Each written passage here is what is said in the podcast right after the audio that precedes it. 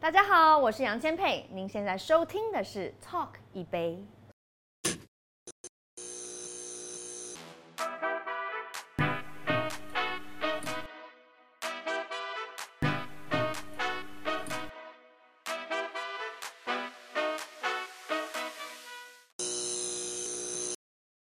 欢迎收看《Talk 一杯》，我是主持人郑伟博。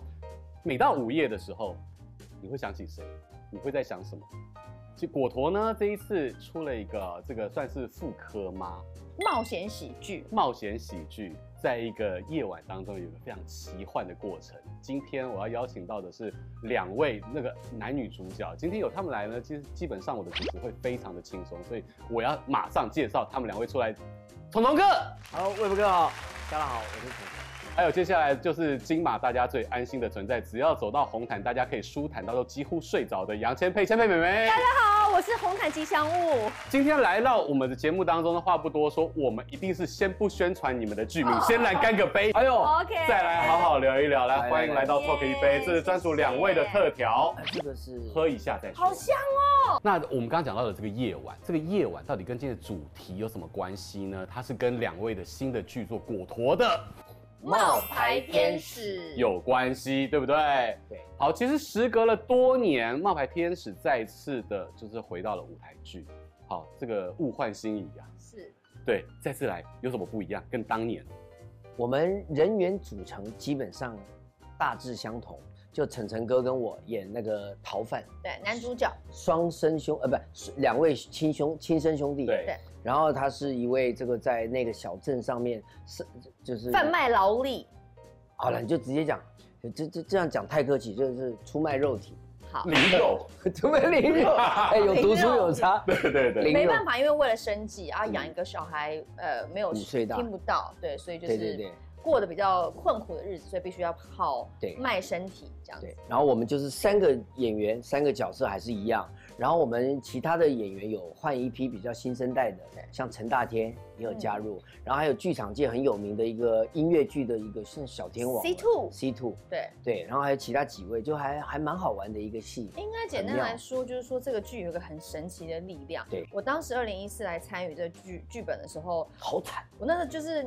感情到了一个极点，被抛弃对，被啊不不敢说被抛弃，原本要结婚了，对对，就是一个失利的一个状态，然后事业也一些小小的瓶颈，然后什辛么苦就感觉什么事情都做不好，然后就来这个剧讲说完蛋了，没有脸，因为那时候那个时代其实狗仔盛行，媒体对的这个影响力很大，所以我就觉得哇翻不了身了，哇觉得太丢脸。好棒哦！谁知道进来这有个女主剧角了，也不是应该是很光鲜亮丽哈，结果演一个这种女的，也不是不是不是跟角色没有关，而是说这个心情进组的是很不开心，但是呃譬如说跟崇哥、陈哥还有其他演员一起合作开，心。我觉得真的是一个很奇，它有很奇妙的力透量。过两位哥改运了嘛，这一盖完了，没有，就是这个这个都不一剧样疗愈了我之外，对就是我们在台下幕后，我们也做了很多的公益，就是譬如说我就揪大家这些小演员，我们一起去呃做一些老人服务啊，去关怀一些三失老人、失能、失智、失忆啊，帮他们去呃处理一些事情啊什么的，就大家都很乐意。就是我们这个冒牌天使这个团，就好像每个人都是每个人的天使，其实这也是我们的戏想要宣导给对大家的啦，就是只要你愿意，你都可以是每一个人的天使。所以我想要问两位，就是在这样，因为有梁导，有你们，还有年轻的这个就是演员们，所以就会有老中青三代不一样的火花。怎么样产生这些有趣的火花？因为这跟以前就是同一个世代 generation 可能会不一样。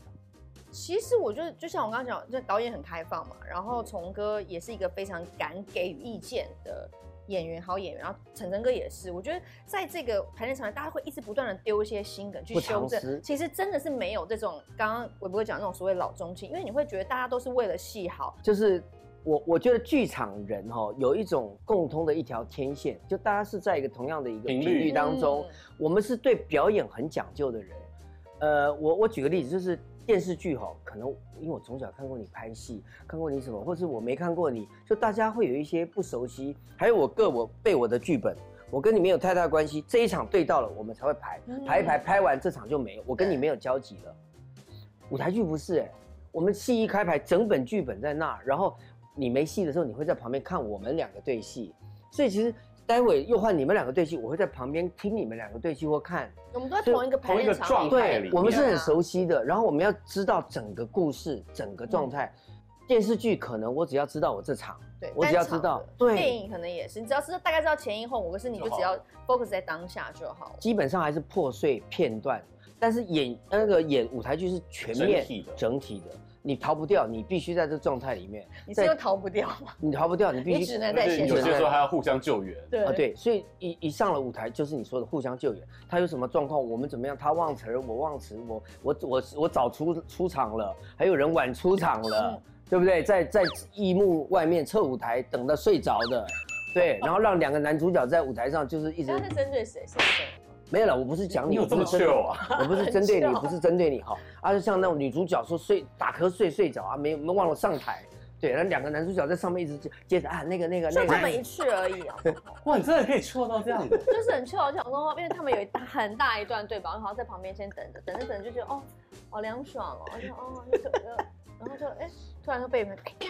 可是殊不知这时间点已经过了好一阵，他们已经编了很多话，对，然后我们俩说算了。他没有来，我们自己想办法。我们两个人是在那个教堂的屋顶在在聊谈天心事闲聊兄弟俩，因为明天就要过桥了，然后那个那个要要要要自由了嘛，然后我们在想念妈妈，就词儿讲完了，哎，还没出来，还没醒然后他要从那个地地面上，我们在屋顶上，他丢石头，哎，有人谁？哦哦，是你啊，就叫叫他了，对，就一直不丢石头，啊一直等不到那个我们时两个对就在一直聊，聊到没话聊了之后说不能老待在屋顶吧。对，然后待会下一场戏还得进行，要不我们两个想办法先下去。然后你知道，一边对蛇，两个人那个眼睛看得出来，表情是说到底是很不要在哪？对，然后还会偷看一下那边。所以其实你看哦，这一整个晚上就是在剧里面会有这么多令人惊奇的事情。在你们过去的生命当中，有哪一个夜晚是让你觉得最到现在还是印象深刻吗？生小孩算吗？生小孩当然也是蛮印象深刻，因为毕竟身身为母亲嘛，你没没没怀过孕，然后没有被对，就是在手术台上做这些，对不对？孩子被拿出来，当然它是一个非常呃特别的夜晚，我觉得算是足以改变我的人生，因为孩子诞生这件事情真的是我我说真的，我我真的是没想到你。还记得你那一晚是多多么漫长？有些人是哎、一下就生出来，有些人要弄了十八小时、二十四小时，还会被退货。我因为我那时候是因为胎位不正，然后又过大，所以我势必是我一定得剖腹，这件事情是知道的。所以 那个那个晚上就是，我想说，反正既然都已经要生小孩了嘛，那之后要坐月子可能很多的禁忌，对所以呢，我就是当晚我就是硬是要求说我要吃生鱼片，要吃大冻饭，要吃无敌冻饭，全都是生的。因为未来一个月吃不到，对，未来一到两，呃，而且怀孕的一年也都没有在吃生的，所以哦就是在那个夜晚，我就想说，老娘就是要让自己瘦歪歪，这样。 真的很不错的夜晚对，。很屌很屌对，。所以我就决定说我，我要上手术台之前，我要先让我的肚子，就是你知道，先我的五脏六腑要先满足它，因为还还有一个时间跨度，因为要对麻醉干嘛，你要空腹然嘛。后佳杰去外面帮你带回没有，我来。就直接去外面吃。我应该是改变我人生有很多不同的转捩点，但其中有一个我觉得值得一提是在一九呃两千年初，然后有一天我记得是一月六号的半夜呃晚晚呃傍晚，我接到一个电话说，哎，就是唐唐胜老师是不是啊？那个你有没有兴趣来演啊？演什么？说啊我们有个节目，希望你模仿陈水扁先哎生。呀，他是民进党总统的候选人，两千年嘛，他是那个他代表参选嘛。我说你要干嘛？就直播节目有 call in 的，那时候是侯冠群侯老师当模仿那个李登辉主席，嗯然后缺一个要模仿阿扁的，我说我不会啊，哎，可不可以来帮忙？对，他说，因为我就因为我们改形态，以前都是真的政治人物，然后觉觉得有点生硬，能不能两个都是模仿的这样，然后就是简单聊天啊，脱口秀，然后接着接口音，呃，不行不行，口音不行啊，我我我不知道他口音进来，我要怎么回答？没关系，有侯冠群侯老师当当着，就讲这些事，我说我还是没有自信，那时候我只是一个舞台剧演员，然后我就真是的哦我还是骑摩托车上下班，然后排了两三个月，只能演那么几场。然后我还记得那时候我，后来我的经纪人当当时有签约前问过我说，一个月大概平均收入多少？我不会算呢、我算一算，大概演出再加什么排练期，这样这样好几个月搞一出戏，我算一算，我我后来才知道，我一个月超一万多的薪水，哇好心酸很。辛苦哦。对，好那时候的我，然后他说那不然你来帮忙好不好？我说等我一下，我我晚一点哦，那个我们通电话，我再跟你确认。我电话一挂，开始新闻，那时候是第四台嘛，开始转各台。嗯啊，阿扁什么什么，然后有有民进党、亲民党，有那个那个国民民党党的，然后我就赶快转，嗯一到阿扁转转，没有了阿扁转到别台看，然后开始他讲话这样赶快子做，我功想课我相信什么，然后就抓我我怕抓不到，九点多电话来了，唐先生你考虑可以吗？我说我还是没把握，可是你能不能来帮我们忙？明天就礼拜五，然后你如果明天帮我们忙，先录完这集，礼拜六日休息，礼拜一以后我们再另外想办法。你知道我那种就是那种心心心心情就是想帮人家，对，然后耳根子软，好，你们如果觉得我可以，我就帮这个忙。我一答应，礼拜五就隔天嘛，我去战战兢兢。后来演完直播之后，就半个小时的节目，回去看重播，哇塞，怎么这么好玩？然后你知道我再看到手中那个信封袋里面，我这辈子没有这么快拿到这样的钱，多少钱？六千块。哇，你以前一个月一万块，而且还要这样子，就是分对这么长的时间，除起来突然觉得平均一万这样。对对我突然觉得我的人生改变了。然后你知道，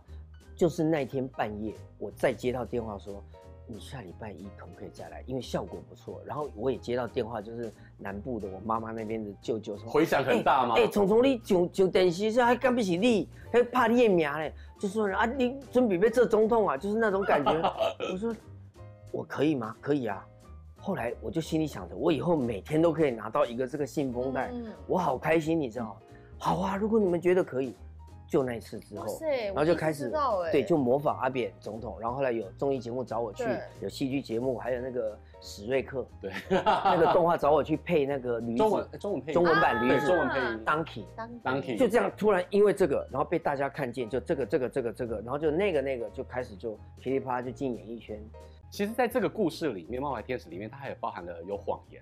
因为对不对？就明明就是两个囚犯落跑的、逃狱的，竟然还会变成是神父。所以在生命当中，其实你们有遇过什么很荒谬的，不管是谎言或者故事，影响了你们的人生吗？我自己个人都是那种小情小爱啦，就是说，因为我们家家教甚严，我爸非常的严厉。我爸爸以前是会怎么样都开车接送，接送到我结婚后，他还在有时候我回台北娘家，他还是会来帮我接送。像今天我上班就是我爸送我去的。但不管怎么样，我只想表达就是说，他从小在一个很严格军事化教育下控制的女儿，就是我本人。所以当然你要在逆境当中要求生存嘛，你也知道爱情是双鱼座的空气，所以怎么可以没有爱情？你旁边点头如捣蒜，对，天罗地网当中，你还可以谈恋爱，这要怎么从小到厉害大了怎吧么怎么突破？我晚上谎言睡经纪人家，没有，但是还没有进演艺圈。就譬如说，呃，我以前可能要跟男生出去，对对吧？那他可能就对啊，就会想要严格监管，我就我就会找一些挡箭牌，比如说谁谁谁啊呀、你赶快跟我分享，以后我女儿跟我讲的时候，我就知道这个知是道假的。抓我跟你讲，对，抓赶快在抓什么？抓吹牛。啊，对啊四，五六大来， 抓而且我跟你讲，真的千万不 跟要谁跟谁，对不要相信孩子，因为我爸爸，我爸我爸爸以前是会讲，就是你以前不是接接电话嘛，对，他会同步就一二三，会一起拿哇起来。塞，他是同军情步局耶。他以前抓好因为我们电信小的时候那个电话是有分级对的，对对对对对对，他会对同步把，就是就是你后会面啊还要一二三呢对，还有一二三，看你什么事，一些三或是信件，他会先拆封，看啊，完之后再帮你粘起来你。是住在女子监狱吗？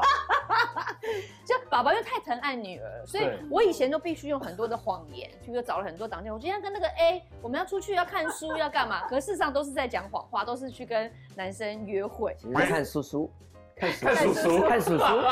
不是看叔，是看叔叔。看书。但不管怎么样，就是我们还是那种小纯纯的爱那种青梅竹马，连手都不敢碰那种。可是就是你还是得要哇，跨出那一你步们就去，直接跳过牵手那里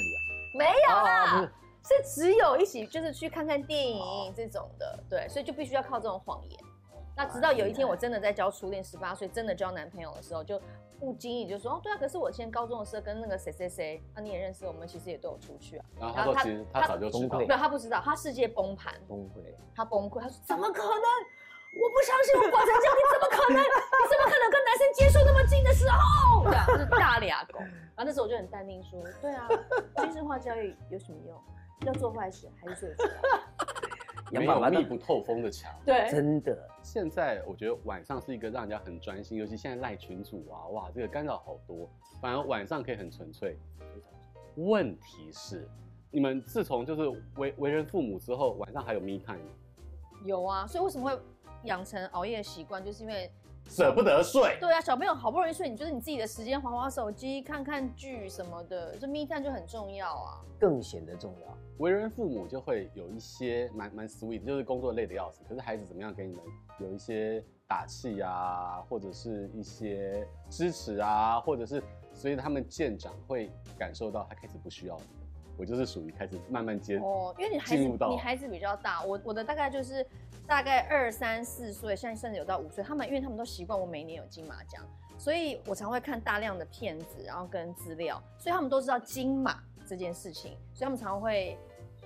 金马加油，或者是那种妈妈。我们在电视上会为你加油打气，就是他们会讲很多这种很 sweet 的，或是他们会要求要录影，然后可能请他爸爸传简讯给我，让我看到他们在空中跟我加油你。有跟他讨论过，你曾经就是在肚子里面，他们也在金马红有毯啊上这件事 吗？我有跟他们讲，他们其实对都懂，而且而且重点是他们现在长得都好像小狗一样，会把你舔醒。妈妈，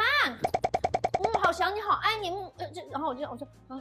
好好好好好，要上要上课是不是？好好好，好啊就就是他们好可爱，就是我觉得就是再怎么累，他只要对你一个笑，哦然后一个拥抱，妈妈我爱你，我世界宇宙无敌爱你哦。我跟他相反，我们家两个女儿是不会太主动积极，这种啊，爸爸来，爸爸去啊，没那么黏。然后他们也是习惯吐槽爸爸，现在多 大了？是哦，呃，十三岁跟十岁，跟哇塞我们家的很像，是哦，两个女儿也是这样，也会这样国三跟国一吐槽你，何止吐槽而已，不是哦止，他们都吐什么？，对啊，他们都吐槽你。甚至是我想要现在想要去就是抱抱他什么的，有点难以哎哎说说不清。呃，他一在样一样。他开始进入到了性青春别期意识跟青春期他。说男女授受不亲。我跟你讲， 会真的。可是小然时后候都是我要抱我抱，我爸就跟我说男女授受不亲，你长大你走开，离我远一我现点。在是有失落感，我不知道从你有哪里哦来哦一样一样，我们局外人我要亲，奇怪人我要亲我爸，我爸还把我推就开。来一杯酒精最浓的，给我什么茶都好，长岛冰茶都好。对，这无酒精的难过。好好笑哦。你知道我真的啊大女儿已经是碰肩膀都不行了。哦，还有还有还有，以前抱都是这种要这样啊紧紧的抱，对他现在会这样子。对，对真的啦，我在抱女明星吗对？还要对吗保护自己吗对？妈妈不会。对爸爸会哦。会，哇哦塞，那你们很失落哎。对，那个那个那个搞得好像我我再跟她多讲两句话，我就被 me too 那个感觉。我不跟你夸张小时候都是我还可以跟他嘴对嘴亲的，现在 没啊，有。我们没有，现在没有，我们现在不我们碰没个有这肩样。膀都，哎哎你要，干小时候什么啦抱啊，黏，还有肩膀啊，扛上来了。对啊对。爆啦！你们都没有啊旋转，了。我们没有，早就没有。我也很怀念旋转跳跃，我不停歇。对啊，我要在这个我们节目的最后，虽然我今天跟崇哥真是心有戚戚一见焉，相见恨晚，真的对是啊还是要跟大家介绍一下，在这个神秘的夜晚，就是冒牌天使有什么值得大家去看。我觉得这真的是一个爱与奇迹的故事，就是说，在这个一出戏里面，可能 maybe 时间跨度是二十四小时，但是台上台下或者是观众在看的时候，你可以找到很多的共鸣，或者说，呃，我我再举例，像崇哥最后他的 ending 是有一场非常棒的一个独白，跟大家讲话的一一场戏，我每一次在台下听，就是在台下听，我我真的都是泪盈满眶，就是我可以看到好多我人生的跑马灯跟片段，然后每一次听都有不同的体会。那除了角色带着角色的情绪去听，或者是说带着我杨金妹本人去人生的经验去感受，我都觉得这个戏给予我们很多正面能量，真的很难用言语去形容。但大家真的走进去剧剧场看，你就会觉得它，你会真的有一些救赎。这个戏我要推荐大家哦，它是一个颠覆人性、翻转人生的冒险喜剧。如果你在平常嗯平淡无实的生活当中，你希望能够有一些冒险的一个感动的话，来试试看。怎么说呢？为什么要翻翻转人生呢？因为他刚刚前辈讲了，貌似好像有宗教的这个这个宣教吗？没有，他其实就是在讲人生。然后呃，就两个逃犯，我很凶悍，其实我是胆小鬼。那个是好像很难花心的，呃其实他很真情。这个人其实他在在他在卖身，其实他是为了爱，为了家，很其实他内心比谁都纯洁。你看到的整个镇上的居民，包括连警察的头头叫警长，都不是你想象中的那种。你这建立中党爱国不是那个感觉，对，所以为什么我说要颠覆人性，又叫反转人生，就是人性不是你想象当中看到的表面，嗯，然后呢，人生不是你想象当中的毫无希望，其实只要相信，就会有奇迹的出生。所以我觉得在这个戏里面可以满足大家很多不同面向的一些需求，挺有意思的。值得来看。嗯，对，所以从冒牌天使里面，你可以看到这个生命跟人生当中，它就不是只有单一个面，就像钻石一样，有非常多的切面，可以看到它非常美丽的光华。然后呢，也感谢两位彤彤哥跟千佩花，今天聊到好多，这个不管是爸爸的严密监控，还是属于父亲面对青春期女儿的失叛落逆无。奈失落，对对对对，还有《冒牌天使》里面，哇，你这个故事一夜翻转当中许多精彩的桥段，都值得大家可以好好品味。再次感谢彤彤哥，还有千佩，谢谢伟博哥，也谢谢大家今天的收看，拜拜。拜拜。